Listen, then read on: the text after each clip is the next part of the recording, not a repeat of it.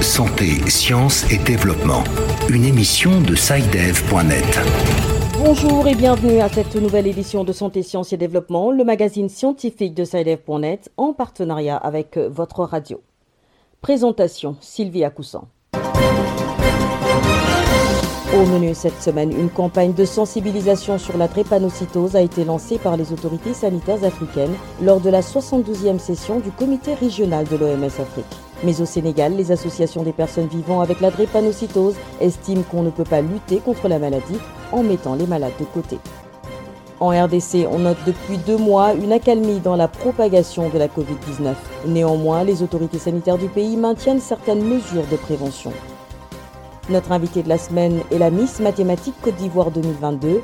Ange Roxane Niessan Huemin parle de son amour pour les mathématiques et appelle les jeunes filles du continent à s'intéresser à la discipline. Qu'est-ce que la septicémie et comment la traite-t-on Réponse dans la rubrique Kesako. Et puis, comme à l'accoutumée, l'agenda scientifique de la semaine, ce sera en fin de magazine.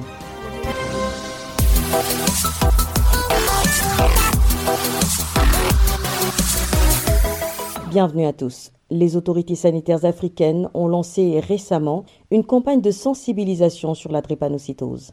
Entre autres objectifs, il s'agit de garantir la qualité et la continuité des services ainsi qu'un accès équitable des malades aux médicaments et aux outils innovants. Au Sénégal, les associations des personnes vivant avec la drépanocytose estiment cependant qu'on ne peut pas lutter contre la maladie en mettant les malades de côté.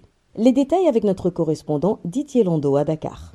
Les ministres africains de la Santé ont profité de la 72e session du comité régional de l'OMS Afrique pour lancer une campagne visant à intensifier la sensibilisation ainsi qu'à renforcer la prévention et les soins pour réduire le nombre de cas de drépanocytose. Magé Ndiaye, président de l'Association sénégalaise de lutte contre la drépanocytose, salue cette initiative mais déplore que les principaux concernés que sont les malades n'y soient pas associés. Ils ne sont pas du tout informés. Cela démontre ce qu'on a toujours reprocher à nos politiques. Ils décident d'eux-mêmes à la place des patients. Et c'est malheureux, c'est dommage que de telles rencontres puissent se tenir et que les patients ne sont même pas au courant. On aurait au moins été informés ou bien même nous inviter pour qu'on puisse apporter notre modeste contribution. Même si cela n'a pas été fait, on aurait aimé qu'au retour que même le ministère fasse le feedback. Pour lui, le ministère sénégalais de la Santé ne fait pas aussi grande chose pour accompagner les malades de la drépanocytose. Vous écrivez une demande de prise en charge d'aide au ministère, mais cette demande vous sera renvoyée à l'association. Donc c'est moi qui vais recevoir, alors que nous, on ne vit que de nos cotisations qui tournent autour de 500 francs par mois et par patient. Plus de 66% des 120 millions de personnes touchées par la drépanocytose dans le monde vivent en Afrique. Chaque jour, un millier d'enfants y naissent avec cette maladie ce qui en fait la maladie génétique la plus répandue sur le continent, où 36 403 décès dus à la drépanocytose ont été enregistrés en 2019, soit une augmentation de 26% par rapport à l'année 2000. Didier Lando, Dakar, pour Santé, Sciences et Développement. En République démocratique du Congo, depuis deux mois, la province du Sud Kivu n'a pas enregistré de nouveaux cas de la maladie à coronavirus. Malgré cette accalmie observée, les autorités sanitaires maintiennent certaines mesures de prévention. Les précisions de Patrick Kaondoa à Bukavu. Il s'agit notamment du test PCR obligatoire pour tout voyageur en avion et la vaccination. Près de 90 000 personnes dans 34 zones de santé qui comptent la province ont été vaccinées au cours de la deuxième phase de vaccination qui vient de se terminer. Pour s'assurer de vacciner toutes les catégories de personnes, le programme élargi de vaccination va jusque dans les camps des réfugiés. Dans les camps de Lucenda, par exemple, qui abrite près de 26 000 réfugiés burundais, le programme, avec l'accompagnement du HCR, a vacciné 842 réfugiés lors de la première phase. Emmanuel est l'un des déplacés qui ont accepté de prendre le vaccin. Quand j'ai entendu parler de la maladie à coronavirus et des dégâts qu'elle a causés à travers le monde et aussi comment la vie a été difficile quand les autorités ont imposé les mesures barrières, j'ai vu que si cette maladie continue, la vie sera compliquée davantage. C'est pour cette raison que, par crainte pour ma santé, je pris le vaccin afin d'éviter de formes graves de la maladie.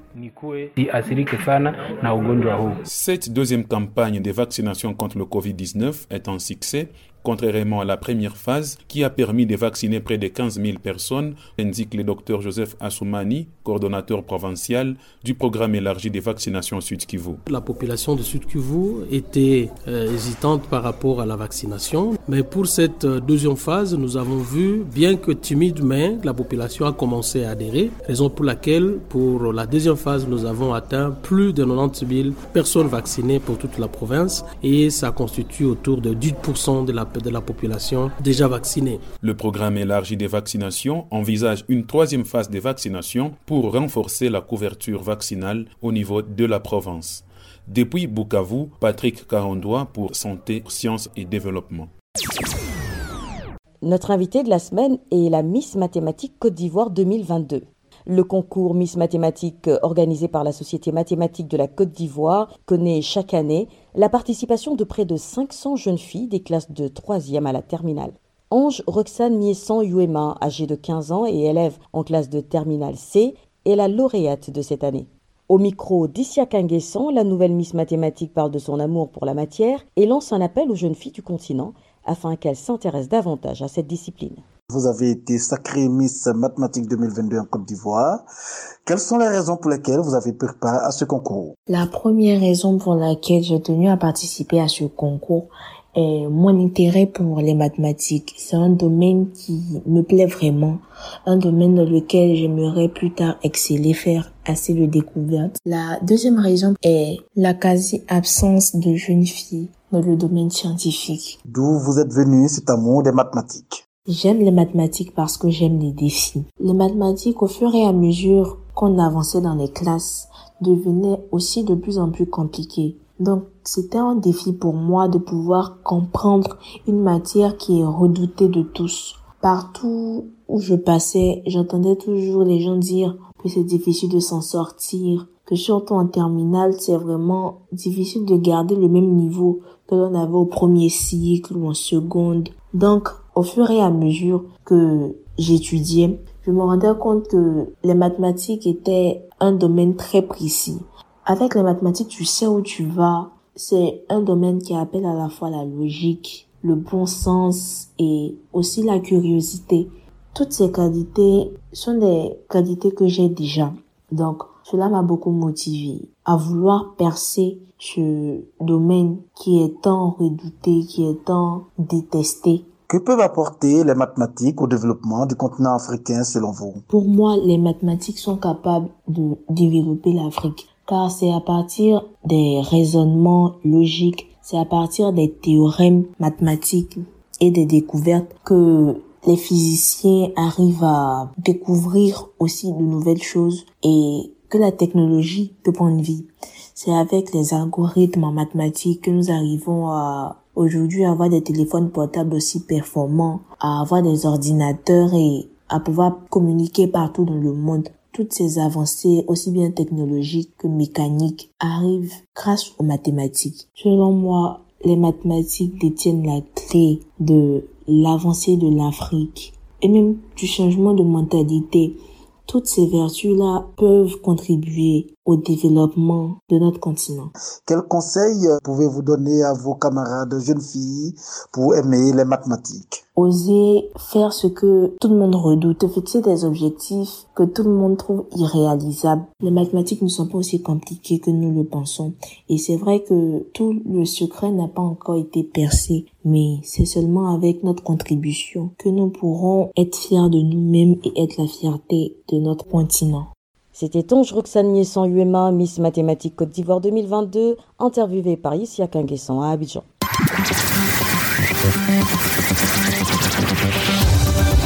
Kesako, qu'est-ce que c'est? Vos questions à la rédaction, les réponses de nos experts. C'est un auditeur du Cameroun qui nous pose la question de cette semaine. Je vous propose de l'écouter. Bonjour, Saidev.net. Je suis Hugues. J'appelle depuis Yaoundé au Cameroun.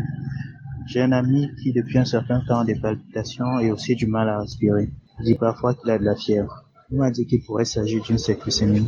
En fait, je voudrais connaître ce que c'est, je voudrais avoir le maximum d'informations dessus et connaître aussi sa prise en charge. Nous mettons le cap sur Yaoundé, notre correspondante Mireille Siabdje est en ligne. Bonjour Mireille. Bonjour Sylvie, bonjour aux auditeurs. Vous avez rencontré un spécialiste afin d'obtenir des éléments de réponse à la préoccupation de notre auditeur. En effet, pour répondre aux questions de notre auditeur, j'ai rencontré le docteur Amadou Moussa Dingui. Il est cardiologue et médecin interniste au centre médical de l'hippodrome. C'est à Yaoundé au Cameroun. La septicémie, c'est la présence de bactéries dans le sang et associée à une réaction inflammatoire. Comment savoir que quelqu'un a la septicémie? Une fois que le bactérie se trouve dans la circulation sanguine, on appelle ça la bactérémie en premier temps, ça va déclencher une réaction inflammatoire systémique. On appelle ça syndrome inflammatoire à réponse systémique. Et ensuite, euh, cette réaction de notre système immunitaire. Quels sont les symptômes de cette infection du sang? Les symptômes sont de deux ordres.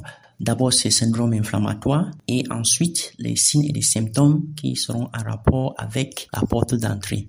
Dans le syndrome inflammatoire, c'est quoi? Il y a quatre éléments. premier élément, c'est élévation de la température, dont la fièvre, ou alors une baisse de la température, une hypothermie. Deuxième élément, c'est élévation de la fréquence cardiaque au-delà de 90 battements par minute. Troisième élément, c'est élévation de la fréquence respiratoire au-delà de 20 cycles par minute.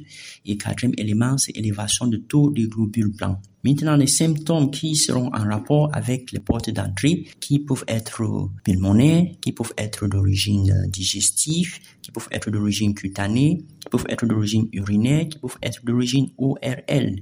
Et il y a une autre particularité qui peuvent être d'origine gynécologique, surtout chez la femme après l'accouchement. On appelle ça le sepsis puerpéral.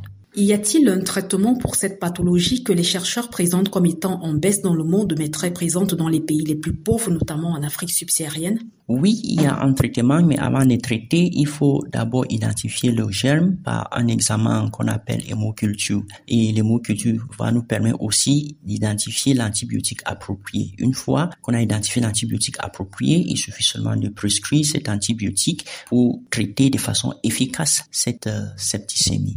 Quelles sont les chances de survie pour toute personne atteinte de septicémie Les chances de survie vont dépendre d'abord du diagnostic. S'il est fait précocement, la chance de survie est élevée. Mais si le diagnostic est fait tardivement, surtout quand le patient va présenter cette forme évoluée qu'on appelle le choc septique, euh, la chance de survie est faible. Donc, le taux de mortalité sera élevé, qui avoisine dans les 50%. Voilà Sylvie, c'était le docteur Hamadou Moussa Dingui. Il est cardiologue et médecin interniste au centre médical de l'hippodrome à Yaoundé, au Cameroun.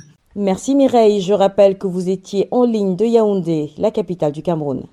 Chers auditeurs, si vous aussi souhaitez nous adresser une question, une seule chose à faire, appelez, écrivez ou laissez un message vocal au numéro WhatsApp suivant, le plus 221 77 846 54 34. Je répète, le plus 221 77 846 54 34. Votre question, vous pouvez aussi nous l'envoyer par email. L'adresse email, c'est celle-ci podcast.sidev.net. Podcast s'écrit P-O-D-C-A-S-T et Sidev s'écrit S-C-I-D-E-V.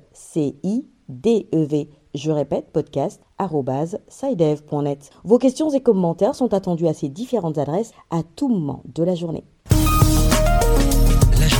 C'est l'heure de prendre connaissance du contenu de l'agenda scientifique de la semaine et Virgile Aissou est déjà avec nous. Bonjour Virgile. Bonjour Sylvie, bonjour chers auditeurs. Alors, quels sont les événements scientifiques marqués à l'agenda cette semaine? Un consortium d'organisations de la société civile africaine organise le 22 septembre une table ronde en ligne pour dialoguer afin de trouver des solutions aux crises alimentaires, solutions respectant les droits de l'homme, la biodiversité et l'unité pour toute vie sur notre planète. Pour s'inscrire, rendez-vous sur le site www.inter-réseau au pluriel.org. Toujours le 22 septembre, les approches transformatives en matière des droits fonciers des femmes feront l'objet d'un webinaire. C'est une initiative du projet Land qui vise à donner aux femmes les moyens d'occuper des rôles de direction et de prendre une part active au processus décisionnel dans la gouvernance foncière. Plus de détails sur le site www.landportal.org. Landportal s'écrit L-A-N-D-P-O-R-T-A-L. Landportal.org. Et puis le 21 septembre, c'est à la fois la journée mondiale de la maladie d'Alzheimer et la journée internationale de la biodiversité. Sylvie, ce sera tout pour cette semaine. Merci Virgile. Mesdames et messieurs, ainsi s'achève cette édition de Santé, Sciences et Développement que je vous remercie d'avoir suivi. Rendez-vous la semaine prochaine, même heure, même fréquence. D'ici là, portez-vous bien. Cette émission est disponible en podcast sur le site sidev.net/fr. Cette émission a été réalisée sur financement du CRDI, le Centre de recherche pour le développement international, un organisme public canadien. Le CRDI investit dans le savoir, l'innovation et les solutions afin d'améliorer les conditions de vie dans les pays en développement.